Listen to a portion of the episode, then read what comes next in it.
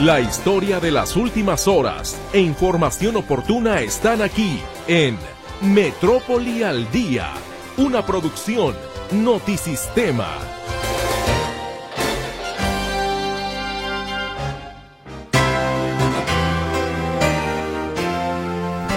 ¿Cómo le va? Muy, pero muy buenas tardes. Les saludo con muchísimo gusto en una emisión más de Metrópoli al Día. A nombre de todo el equipo, agradecemos como siempre el favor de su escucha y aquí iniciamos con el resumen de lo generado este viernes 17 de febrero de 2023. Jalisco enfrentaría un año difícil en materia de incendios forestales. Nueve de cada diez municipios presenta algún grado de sequía. Hasta el momento se reportan 79 siniestros. La Fiscalía de Jalisco investiga el hallazgo de lo que podría ser una nueva fosa clandestina, ahora en el municipio de Tlajomulco. En el lugar se encontró una bolsa negra con restos humanos. Siguen sin atención la mayoría de las hijas e hijos de desaparecidos, advierte el Centro de Justicia para la Paz y el Desarrollo. Resolución judicial salva de momento la tala de 39 árboles en Periférico y Mariano Otero. Ahí lo que procedería es que el juez, a través de notificadores, notifican a todas las instancias responsables, incluyendo Gobierno del Estado, Profepa, Semadet, SIOP. Saldo de 11 lesionados deja la volcadura de una camioneta que prestaba servicio de transporte público en la zona norte de Zapopan. Por la falta de visión del gobierno federal, México pierde oportunidades de desarrollo en la coyuntura internacional, asegura el aspirante presidencial de la oposición Enrique de la Madrid, de visita en Guadalajara. Que no entiende el contexto internacional, no entiende las oportunidades, está peleado con la ciencia, está peleado con la inversión, es un gobierno prejuicioso y entonces en lugar de aprovechar esta coyuntura pues nos peleamos. Esta tarde le saludamos mi compañera Berenice Flores, pendiente para contestar sus llamadas telefónicas en el 33 38 13 15 15 y 33 38 13 14 21. Nuestro WhatsApp y Telegram, ya lo sabe, también a sus órdenes en el 33 22 23 27 38. Esta tarde el control de audio estará a cargo de mi compañero César Preciado y ante este micrófono le saluda con el gusto y agradecimiento de siempre su servidora Mercedes Altamirano. ¿Qué le parece si vamos rápidamente a la pausa comercial y ya a la vuelta de la misma le tendremos todos los detalles de la información que le hemos presentado en la apertura de este Metrópoli al Día? Gracias por acompañarnos.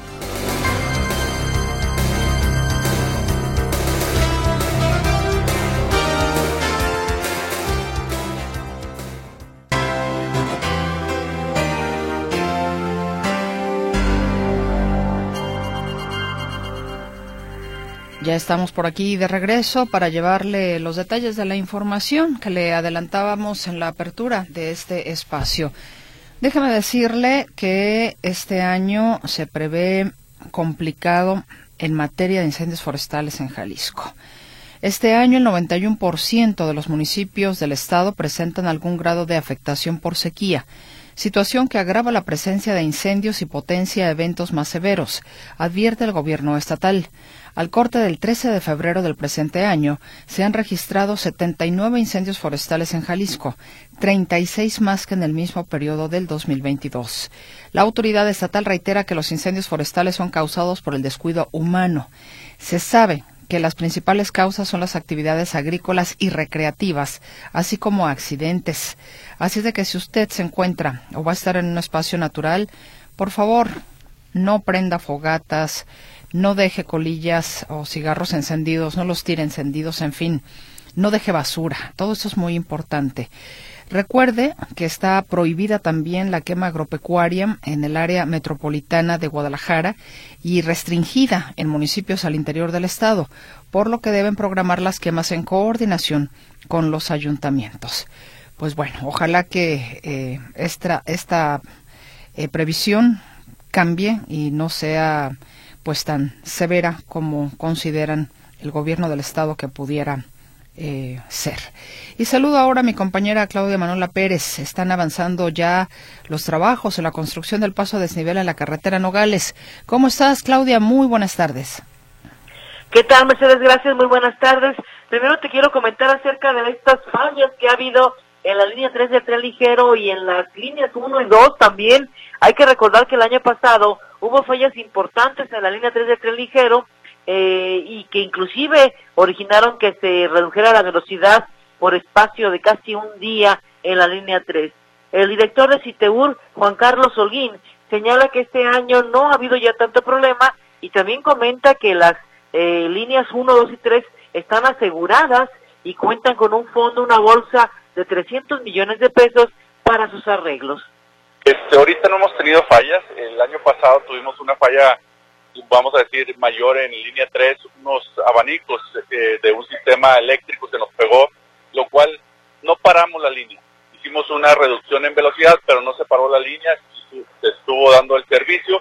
Y ahorita actualmente nada más en línea 1 hemos tenido varios eh, acontecimientos de gente que ha aventado objetos a la catenaria, lo que nos ha causado retrasos en la operación, en la operación de esta línea. ¿Qué tan común? Pues obviamente en este caso sí tuvimos unos seis eh, eventos en este a principios de año, los estamos atacando y obviamente decirle a, a los usuarios que si ven algo de esto, pues lo denuncien porque es, es su transporte, ¿no? Ah. Bien, también señala que hay robo de cableado, por lo menos una vez a la semana se registra este robo de cableado o de cables de la línea, eh, principalmente la línea 3 de ligero, muy importante y si siguen estos, pero pues está asegurada, pero sí hay pérdidas respecto a esta problemática del robo de cableado en las líneas 1, 2 y 3 del tren ligero. Y también te comento que registra un avance del 65% el paso del nivel que se construye en la carretera a Nogales a la altura de la venta del astillero en la salida poniente de la zona metropolitana de Guadalajara y cuya construcción inició en agosto del año pasado. El director del Centro Jalisco de la Secretaría de Infraestructura, Comunicaciones y Transportes, Ernesto Rubio Ábalos, indicó que habrá una segunda licitación de esta obra, que sigue la obra, que en estos momentos está lo importante de esos trabajos y dice que concluiría en julio de este año. Llevamos un avance aproximadamente del 65-70%. Este, es una obra que ya tenemos en proceso y que va a tener continuidad este año. ¿Cuándo la termina? ¿Me recuerda y el costo? Eh, básicamente hoy estamos contemplando, va a haber una segunda licitación para esta obra, para la conclusión. Esta la estaremos aventando el mes de abril y su conclusión yo creo que tres, cuatro meses posteriores.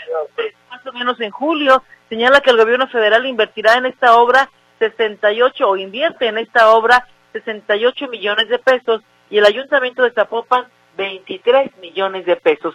O sea, 91 millones de pesos es el presupuesto que está para esta obra de este paso eh, deprimido ahí en la venta del astillero. Importante, ya hacía falta este esta obra que la hace completamente, ya escuchamos, la Secretaría de Infraestructura, Comunicaciones y Transportes, apoyada por el gobierno de Zapopan, que Zapopan lo que hace son las obras, obras complementarias en toda esta zona, inclusive una ciclovía en este lugar, Mercedes.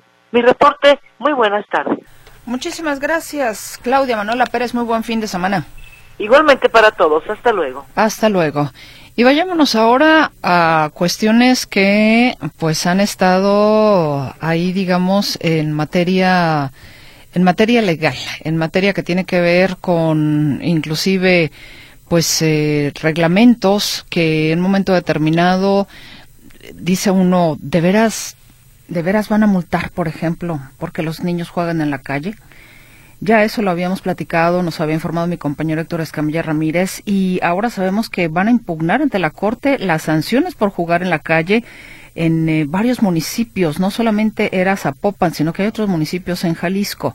Y también aquí en Jalisco, trabado estaba el conflicto judicial para elegir a la presidenta del IT. Así es de que, bueno, casi casi una especie de con la ley en la mano, con la información que nos presenta mi compañero Héctor Escamilla Ramírez. Muy buenas tardes, Héctor.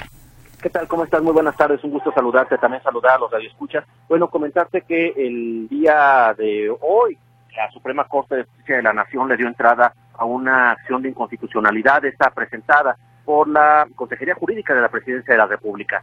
Esta, esta tiene que ver, o esta, esta controversia, o esta acción de constitucionalidad, perdón, es el término exacto, acción de inconstitucionalidad, eh, tiene que ver con un tema que son leyes de ingresos que presentan algunos tipos de anomalías. Por ejemplo, cobros indebidos en materia de derechos, eh, de, por ejemplo, al sacar extras de nacimiento, al tramitar algún tipo de descuento, de, de, de, papeleo en catastro, entre otros. Sin embargo, se destaca, eh, esto afecta a 12 municipios, son leyes de ingresos de 12 municipios, pero es importante señalar que entre estas impugnaciones que están haciendo desde la Consejería de la República, eh, pues eh, aparece que también se están impugnando las leyes de ingresos de tres, de cuatro municipios, es Zapopan, es San Juan de los Lagos, está el Allende y está Mazula. ¿Por qué? Porque incorporaron, incorporaron en sus leyes de ingresos sanciones a, personas que sean sorprendidas jugando en la calle. Aquí en el caso de Zapopan, esto fue bastante controversial porque se advirtió que era exagerada la multa que se estaba aplicando y es un poco ambiguo el criterio con el que se aplica. En otras palabras, lo que se está haciendo es que la acción de inconstitucionalidad se está presentando en contra de cuatro reglamentos anticascarita, por así llamarlo. Eh, básicamente se está proponiendo desechar estas, estas sanciones que se están imponiendo en estas leyes de ingresos. En otro tema también relacionado a materia jurídica, eh, comentarte que eh, un juzgado, el juzgado quinto de distrito eh, allá en Culiacán, Sinaloa, eh, este es eh, eh, auxiliar, se llama juzgados auxiliares, pues también rechazó o, más bien sobreselló este, este amparo, este amparo que había presentado Natalia Mendoza para impugnar la elección de presidenta del ITEI.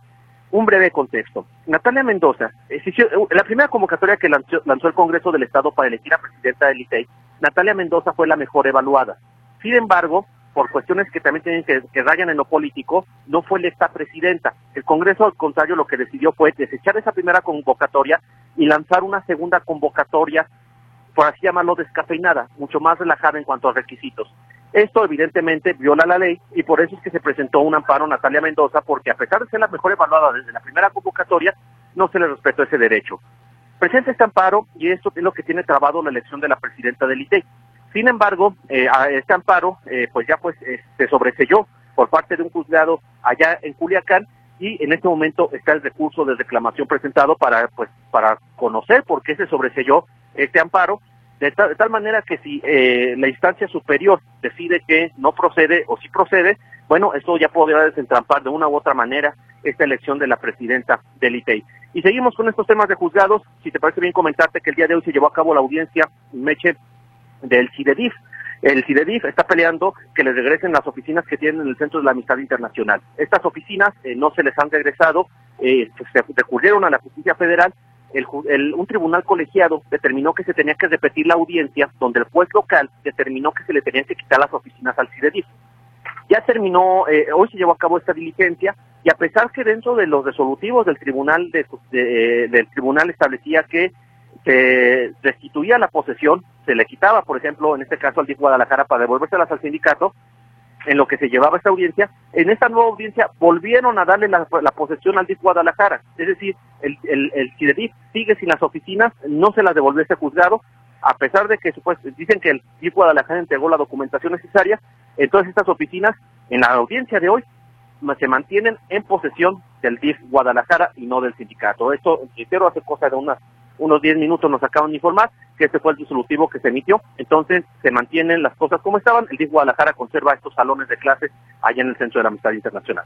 Este es el reporte, Meche. Muy buenas tardes.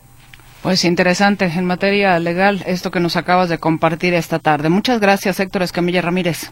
Hasta luego, Meche. Buenas tardes. Muy buenas tardes. Y vayámonos ahora hasta la Ciudad de México, que no hay buenas noticias con el Plan B asegura la consejera electoral Claudia Zavala. ¿Por qué no hay buenas noticias? Arturo García Caudillo, te escuchamos con la información. Muy buenas tardes. ¿Qué tal, Mercedes? ¿Cómo están, amigos? Me da gusto saludarles. No hay buenas noticias para los migrantes, como para muchos otros, para los trabajadores del Instituto Nacional Electoral, por ejemplo, con este plan B de, la reforma que presentó el Ejecutivo y que eh, modifica leyes secundarias en materia electoral y vamos a escuchar justamente la explicación de Claudia Zavala porque ella pues sí dice que, o insiste en que lo que se había avanzado en tanto tiempo se va a retroceder con esta reforma. Escuchemos justamente a la consejera Claudia Zavala. Y la verdad, buenas noticias no hay, no hay, porque no tenemos una eh, reforma que atienda los temas que eh, se han planteado y que muchos ya hemos esperado en la vía de los hechos. Pero la ley se quedó estática, no pasó nada. No pasó nada de 2014 para este mes, para este año. No se retomó nada de las buenas prácticas que ya hemos avanzado y que nos han validado los tribunales. No pasó nada, pero sí pasó algo peor. Nos retroceden y nos ponen en vilo el modelo electoral de votar en México y en el extranjero, desde el extranjero. Ya lo dijo la maestra Paula, ya lo anunció muy bien. Nosotros como mexicanas y mexicanos conquistamos un derecho que se traduce en una trilogía, tres elementos fundamentales para garantizar la certeza, la seguridad del el voto. Un padrón electoral manejado por una autoridad electoral sin injerencia de ninguna autoridad de gobierno, sin injerencia. Una credencial de elector única, con seguridades, con identificación y datos que nos dan trazabilidad para poder dar esas garantías de seguridad y certeza, y un listado nominal de electores que hace el match para el día de la elección con los el instrumento que es nuestra credencial, la llave para ejercer derechos políticos electorales. La credencial lo hemos tomado como medio de identificación porque hay una omisión del Estado mexicano de identificarnos desde que nacemos eh, este, aquí en México. Pero su función es la llave para votar por las garantías que da. Y eso lo perdió con esta reforma, porque ya nos decía Jaime, y muchas gracias Jaime, qué significativo es los números. Más de 12 millones de mexicanas con derecho a votar y mexicanos con derecho a votar, 6.5 con pasaporte registrados, 3.2 matrícula, 1.3 credencial. El trabajo de credencialización se ha conquistado, ahora es permanente, pero la ley sigue diciendo que quedó en una etapa anterior. Ahí está justamente Claudia Zavala y se refiere estas cifras que da a los mexicanos que viven en los Estados Unidos o a los mexicanos que viven en el extranjero, mayormente los que viven en Estados Unidos, porque estos son los 12 millones a los que hace referencia, los que están registrados ante, el Instituto Nacional Electoral, y de acuerdo a la reforma tendría que ser el gobierno, el, eh, a través de los mecanismos internacionales, para el que decida quiénes están o quiénes deben estar en el listado nominal. Por eso es uno de los retrocesos de los que se habla eh, con esta con este plan B de reforma electoral. Mi reporte, Mercedes. Buenas tardes. Bueno, por cierto, más adelante vamos a hablar al respecto de los consejeros, ¿no? Hay más. Ah, más adelante, más adelantito. Exacto. Bueno, para que, o sea, sea capítulo 1 y capítulo 2 en un ratito más. Más, más o menos así, estamos cerca de, este, de los detalles del plan 2. Exactamente. Gracias, Arturo. Hasta pronto. Hasta pronto. Aunque documentan más de 50 árboles talados por las obras para construir las laterales, vecinos del periférico en la zona de Mariano Otero afirman que la suspensión provisional obtenida dentro de un juicio de amparo permitirá proteger todavía a 39 ejemplares que no habían sido derribados. Los vecinos acudieron personalmente a notificar a los empleados de la obra en espera de que las instancias judiciales hagan lo correspondiente. Aquí escuchamos a uno de ellos. Entonces, ahí lo que procedería es que eh, el juez, a través de notificadores, notifican a todas las instancias responsables, incluyendo Gobierno del Estado, Profepa, Semadet, SIOP.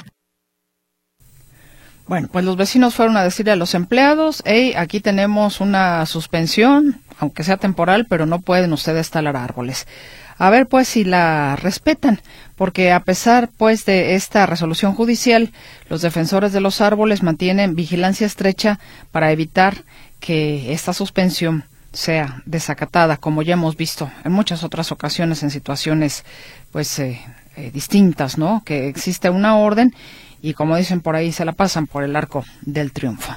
En otras cosas, la movilidad y la seguridad son dos de los principales problemas en la zona metropolitana de Guadalajara, considera el político, analista y aspirante presidencial de la oposición Enrique de la Madrid, quien este viernes encabezó una reunión con empresarios tapatíos pues un problema de movilidad otra vez importante. A pesar de las inversiones que se han hecho, pues el tema de la movilidad es un reto. seguridad. A ver, seguridad, lo que, y repito, y esto no es un tema nada más de Jalisco, sino lo oímos en el país completo, pues hay áreas muy preocupantes sobre la intervención del crimen organizado, hay que decirlo así, pues eso obviamente implica para la gente vivir pues en desazón, vivir con miedo. Enrique de la Madrid, exsecretario de Turismo y exdirector del Centro para el Futuro de las Ciudades del TEC de Monterrey, reconoce, sin embargo, que Guadalajara realiza un esfuerzo de planeación. Y también habló sobre la falta de visión que considera él tiene el gobierno federal y que por lo mismo México pierde oportunidades de desarrollo en la coyuntura internacional. Es un tema de un gobierno federal que no entiende el contexto internacional, no entiende las oportunidades, está peleado con la ciencia, está peleado con la inversión, es un gobierno prejuicioso y entonces en lugar de aprovechar esta coyuntura pues nos peleamos. Por ejemplo, traemos una discusión sobre el tema de las energías renovables, que se hicieron inversiones en México a partir del TLC y las estamos impidiendo y le estamos limitando. Considera que México podría aprovechar el conflicto China-Estados Unidos para atraer más inversiones también el cambio climático y las energías renovables. Insiste en que el país debe de apostarle a la, a la digitalización para que más jóvenes accedan a este, a este mercado que es mejor pagado. Y en otras cosas, la emergencia sanitaria por COVID-19 aumentó hasta cuatro veces los problemas de salud mental en México. Esto lo afirman especialistas. Dicha situación impactó negativamente en las relaciones de pareja, en el uso excesivo de las redes sociales y en el desarrollo de los jóvenes, donde también se incrementaron 26% los casos de depresión, ansiedad y estrés. Además, la encuesta nacional de bienestar autorreportado 2021 del INEGI reveló que en general 15.4% de la población adulta tiene depresión, cifra que entre las mujeres alcanzó el 19.5%. Pues eh, así las cosas, todavía hay reminiscencias, podríamos decirlo de esta manera, del COVID-19, por lo que sí es importante que no deje usted de lado estos síntomas. No los, no haga como que no los ve, no haga como que no están. Hay cuestiones que a veces uno dice, se me pasará, ya, sí, ya me pondré bien, y resulta que no es cierto. Resulta que no es cierto. Y más cuando, digamos que esas molestias persisten y mientras más persiste uno en no voltearlas a ver, pues es segura, es seguro que estas se pongan más complicadas y más difíciles. Así es de que en temas de salud no eche usted al, eh, en saco roto cualquier síntoma que lo tenga incómodo. Vamos a ir a una pausa comercial. Les recuerdo con muchísimo gusto nuestros teléfonos en cabina 33 38 13 15 15, 33 38 13 14 21, el WhatsApp y el Telegram también a sus órdenes en el 33 22 23 27 38. No tardamos.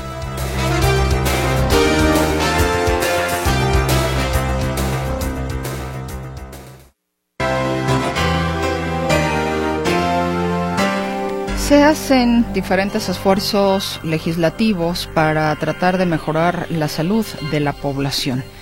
Uno de estos aspectos importantes que ha estado ya en discusión es el tema de la regulación de las grasas trans, que aparecen particularmente en aquello que denominamos como alimentos chatarra.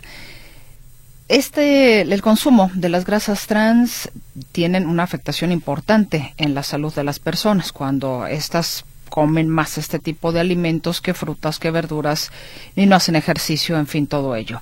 Es por eso que ahora buscan endurecer la regulación del uso de las grasas trans. Este es un trabajo de mi compañero Ricardo Camarena. Recientemente, la Cámara de Diputados aprobó por unanimidad una reforma legal para regular con mayor severidad las grasas trans en alimentos y bebidas. La medida, de acuerdo con especialistas, se traducirá en un importante beneficio para la salud de la población mexicana al punto de reducir incluso el riesgo de muerte. Para entender un poco mejor las implicaciones de esta reforma, es importante conocer un poco más al respecto.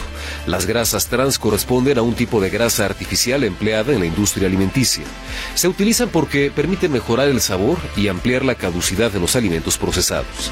En entrevista con la Profeco, la especialista en nutrición clínica, Alejandra Argüelles, habla al respecto. Estos ácidos grasos industrializados son los que tienen los efectos potencialmente adversos son los que van a estar presentes, por ejemplo, en las margarinas, están presentes en productos muy específicos como la mantequilla de cacahuate, van a estar presentes en la bollería industrializada, todos los pastelitos industrializados, en los aceites que se usaron para freír, por ejemplo, la comida rápida, en, en los productos fritos.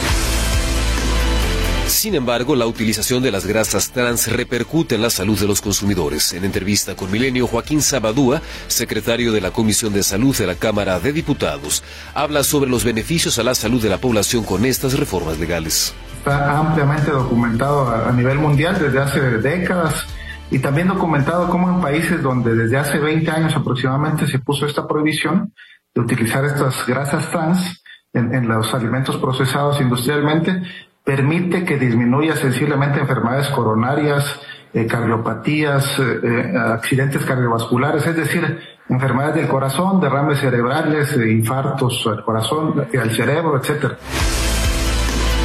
El tema es importante. Se contabilizan por miles las muertes relacionadas con el consumo de productos elaborados con este tipo de grasa.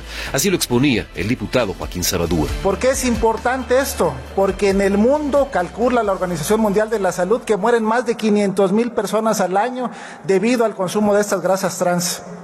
En las Américas mueren más de 160 mil personas al año. Y según estudios que han realizado organizaciones de la sociedad civil, en México mueren más de 13 mil personas al año por consumo de estas grasas trans.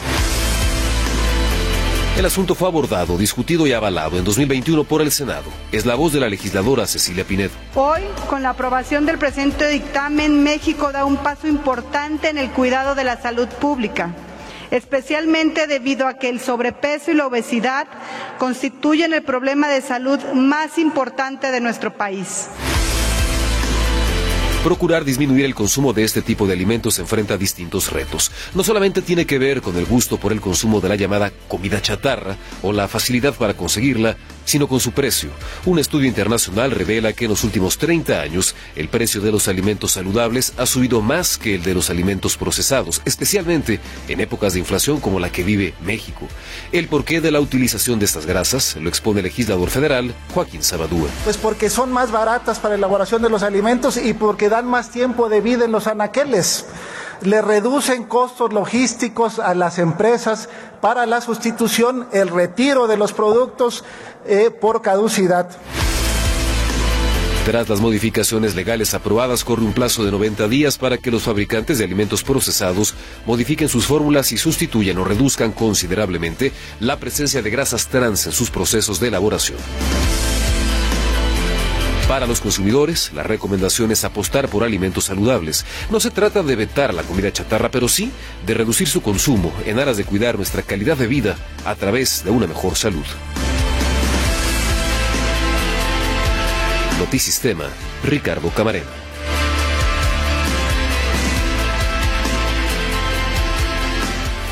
Y por supuesto nosotros siendo conscientes también que en la gran cantidad del consumo de esos alimentos con las grasas trans, pues afectamos nuestra salud. Eso también es importante porque pues si nosotros decidimos estar solamente comiendo eso, pues tendremos que atenernos a las consecuencias. Vamos a ir a una pausa, regresamos con más a Metrópoli al día.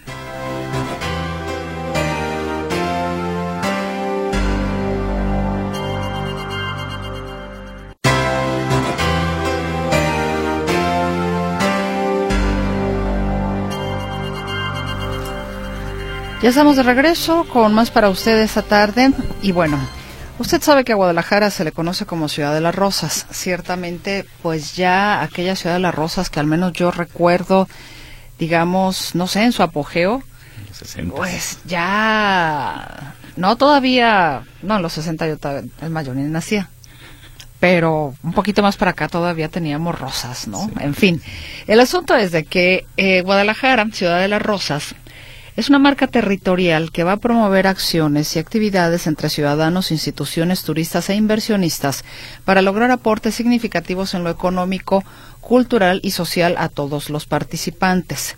Es por eso que vamos a conversar con su promotor Luis Enrique Reynoso Vilches. Luis Enrique, ¿cómo le va? Gracias por estar esta tarde con nosotros aquí en Radio Metrópoli. Gracias, Mercedes. Un gusto eh, estar aquí de nuevo en la cabina de Metrópoli. Platíquenos, ¿qué es esto de marca territorial? Guadalajara, Ciudad de las Rosas, ¿cómo exactamente opera? Guadalajara, Ciudad de las Rosas es, eh, a, nivel, para dar un contexto, a nivel internacional existen tres categorías de marca. Uno que es la marca ciudad, uno que es la marca país y la marca territorio. Marca ciudad, muy rápido, I Love New York. Esa es una marca, creo que la más famosa a nivel mundial, eh, como una marca ciudad. Está la marca París, y para dar un ejemplo, ustedes viajan, o alguno dice, yo voy a viajar a París, no dices, no, voy a ir a Francia, o sea, vas a París, ahí domina la ciudad. Y cuando vas a Roma, no dices, voy a Roma, dices, voy a Italia. Mm. Sí, hay, hay, una diferencia importante. La marca gana. En este caso de Italia, la marca Italia es más poderosa que cualquiera de las ciudades. En el caso de Francia, la marca Ciudad France, París, es más fuerte que el país entero. Eh, luego vienen eh, lo, en este caso lo que son las marcas territoriales, que básicamente lo que hacen es comprenden o abarcan una, una región, una región que está unida por historia, por cultura, por tradiciones y por donde las fronteras pues son políticas, pero la gente no sabe de en qué momento cruzaste en el caso de la zona metropolitana, que es el caso de la marca territorial Guadalajara Ciudad de Rosas, no dices voy al aeropuerto de Tlajumulco, vas al aeropuerto de Guadalajara. Y no dices voy al centro comercial que está en Zapopan. Pues no, vienes a Chapala y vienes a Tequila y vienes a Andares y vienes al centro histórico como la marca Guadalajara. ¿no? Entonces Guadalajara finalmente es una marca territorio que abarca un territorio, valga la redundancia, donde viven más de 5 millones de personas en el área metropolitana de Guadalajara. Un territorio dentro de Jalisco pudieran ser los Altos. Mm. Los Altos es un territorio donde tienen eh, una historia común, unas tradiciones, este, comparten una arquitectura, comparten incluso hasta el tipo de economía que hay en esa región. Eh, y bueno, Guadalajara se ha caracterizado por esta variedad comercial, industrial, de innovación, de tecnología, de historia, de arquitectura. Eh, y somos una región muy atractiva para el comercio, para la industria, para los negocios y obviamente para eh, el tema eh, de turismo nacional o internacional.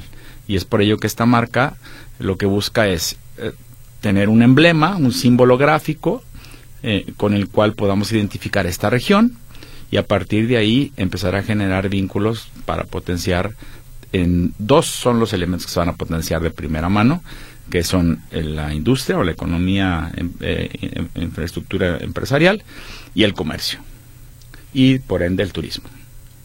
Y esta marca Guadalajara Ciudad de las Rosas hay que adquirirla para sumarse, por así decirlo, a este esfuerzo de promoción? Sí, hay varias formas de participar como usuarios de marca.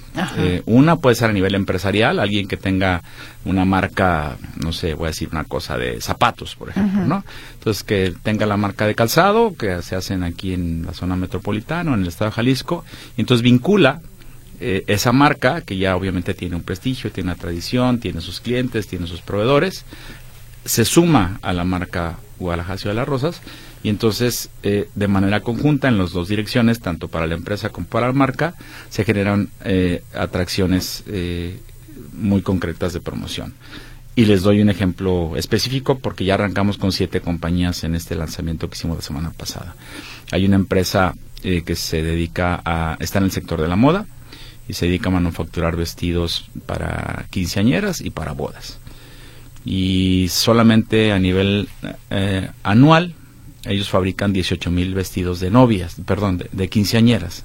18 mil vestidos anuales de quinceañeras. Tienen 300 distribuidores.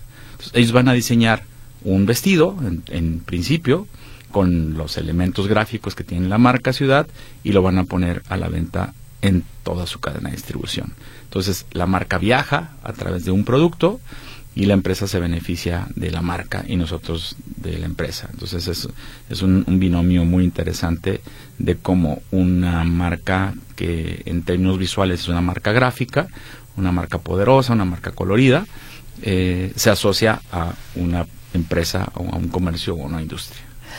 A ver, ahora, Ciudad de las Rosas, en realidad ya no hay tantas rosas como había. ¿No, podría a lo mejor alguien decepcionarse y decir dónde están las rosas? No, o sea, hay muchas vertientes que hacer, no, no nada más esta parte, no hay muchas, hay muchas vertientes. Van a sembrar rosas, claro, rosales. Vamos a hacer una campaña importante para que la gente regale rosas, para empezar. Dos, que donde tengan un espacio de jardín o de área verde, pues siembren los rosales. Si viven ahora los departamentos esos de estas torres nuevas, bueno, pues en el balcón pueden tener ahí un par de macetitas que además les ayudan mucho a purificar el ambiente y contribuimos a, fortalecer la ciudad de las rosas ahora en, un, tema vertical de, vivienda. Pero además estamos por firmar convenios con algunas universidades, por ejemplo, en donde ellos en sus campus universitarios tienen muchas áreas verdes. Entonces que destinen espacios particulares eh, las flores son difíciles de mantener. cualquier tipo de flores es complicado porque requieren cuidados especiales. Eh, entonces, dejar sitios muy particulares en donde luzcan realmente las, rosas y puedan ser admiradas. Guadalajara en este, eh, en este periodo de los años 60 fue conocida así porque se estima que en el 61, 1961, por ejemplo, Guadalajara tenía un poquito más de 740 mil habitantes y se estima que se habían plantado más de un millón de rosales. Había más rosales que habitantes. Sí, cierto. en la ciudad, es un dato interesante. Y otro tema también histórico que se liga mucho a este asunto es un, tema relacionado con la religión.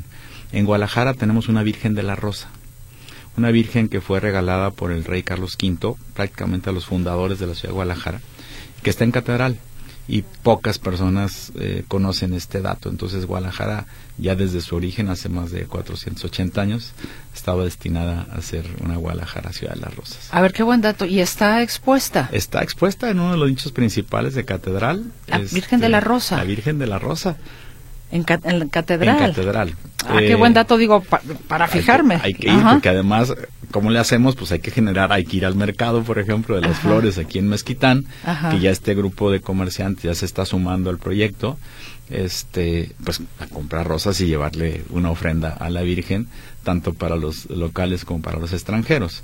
Eh, y si me permiten, una de las acciones concretas también que estamos haciendo ya como, como marca, es eh, le encargamos a Jorge Monroy, el acuarelista muy conocido aquí en, la región, eh, hizo una, una, pintura, una acuarela sobre la Virgen que está ahí en, Catedral. Y bueno, vamos a, hacer reproducciones para que la gente también se lleve eh, un, recuerdo y tenga información sobre la Virgen. Vamos a hacer un pequeño documento que narre la historia de cómo es que llega la Virgen aquí a, nuestra ciudad por regalo del rey Carlos V. Y es una Virgen que prácticamente tiene la misma edad que Guadalajara. Y está en uno de los nichos principales de la, de la catedral y pues vale la pena este cuando estemos por ahí por el centro pasar a dar una saludadita. Exactamente. Ahora, en esta promoción que está haciendo de esta marca Guadalajara Ciudad de las Rosas, ¿quién más cabe? ¿El ciudadano a pie o solamente es una cuestión más empresarial para justamente posicionar a Guadalajara como ciudad de las rosas y dentro de pues estos convenios económicos que existen con las marcas para poder eh, darse a conocer de pues de esa manera y hacer uso de una marca que bien podría pues eh, sumarse justamente al tema de la promoción de Guadalajara visto desde ese ámbito que siempre fue muy característico y que por lo que veo ahora la idea es rescatarlo. Sí, tenemos una historia, la ciudad Las Rosas y Guadalajara tiene una historia de muchos años, ya lo refiero con el tema de la Virgen desde que nace Guadalajara. Eh, y las áreas verdes. Eh, en los años 60, 70 hubo un rescate importante. Se construyó el Parque Alcalde, donde era un tiradero de basura. La, ciudad terminaba ahí, en, donde está ahorita el Parque Alcalde. El Parque Alcalde se inauguró en 61. Entonces, en muchos de los parques que hoy existen, incluso hay, una, hay, hay, un, hay otro dato importante. Tenemos, eh, vino a Guadalajara en el 1964 Walt Disney. Walt Disney estuvo aquí en Guadalajara. Él se ofreció a hacer una película sobre un tema porque visitó el hospicio Cabañas, quedó enamorado, lamentablemente él fallece a los dos años y Guadalajara le dedica un parque. En Guadalajara tenemos un parque que se llama Walt Disney, allá en la colonia olímpica. Le falta ponerle rosas, pero bueno, vamos a hacer el primer esfuerzo para llenar las rosas. Tenemos el otro parque, las ciudades hermanas también. Guadalajara y Downey fue la primera ciudad hermana que se generó a nivel de la historia de la ciudad. Y hay una referencia donde Downey, California, donó un avión lleno de rosales a la ciudad de Guadalajara. Entonces, volver a rescatar este tipo de esfuerzos en donde desde cualquiera de los que nos está escuchando en este momento pueda tener su rosal o incluso que nos comparta los rosales que tengan ahí, que nos suban las fotos ahí en las redes sociales para compartirlos. Este, obviamente la ciudad ha crecido de manera exponencial en todos estos años, eh, pero creo que eh, las rosas es un, es un elemento que está siempre vinculado a, la belleza, a la naturaleza, al, buen humor, al amor, ¿no? Finalmente eh, tenemos un lema, un lema que, que, hace referencia y refuerza la marca Guadalajara de las Rosas, que es donde florece la amistad. Entonces también buscamos eh, estrechar estos lazos de unión, la gente que viene de visita, de trabajo, de estudio, eh, que viene a las exposiciones, que viene a los congresos, pues aquí hace amigos, aquí florece la amistad, ¿no? Haces un primer contacto, primero este, de un primer acercamiento de algún cliente, algún prospecto, y, algún familiar lejano, algún familiar cercano, y somos excelentes anfitriones, ¿no? Nos gusta mucho eh, esta parte de anfitrionía, de llevarlos a conocer todos los lugares, y además presumimos esta zona metropolitana como si fuera propia, ¿no? Mira, aquí está mi catedral, aquí está mi expo, aquí está eh, mis espacios, mis edificios, mis museos, y, eso hace que, que, Guadalajara sea una ciudad eh, donde florece la amistad al final del día. Y entonces todos caben. esta marca es una marca para todos. Hay muchas formas de participar, retomando, retomando la pregunta, desde eh, el compartir simplemente las experiencias. Hoy, hoy recibí una, un, un, artículo de, de, otro amigo donde habla de la generación de los baby boomers nacidos en los finales de los 50, principios de los 60, que son la generación que hoy eh, aportamos económicamente eh, con negocios, con comercios, con empresas a la economía de esta zona metropolitana. No son personas que ya estamos en los 50, 60, 70 años este, y somos el que de alguna manera estamos activos en la, en la economía y eh, bueno, a nivel doméstico, a nivel personal, y a nivel también de relaciones con empresas, eh, esta manera de, vincularse. La marca va a generar productos también.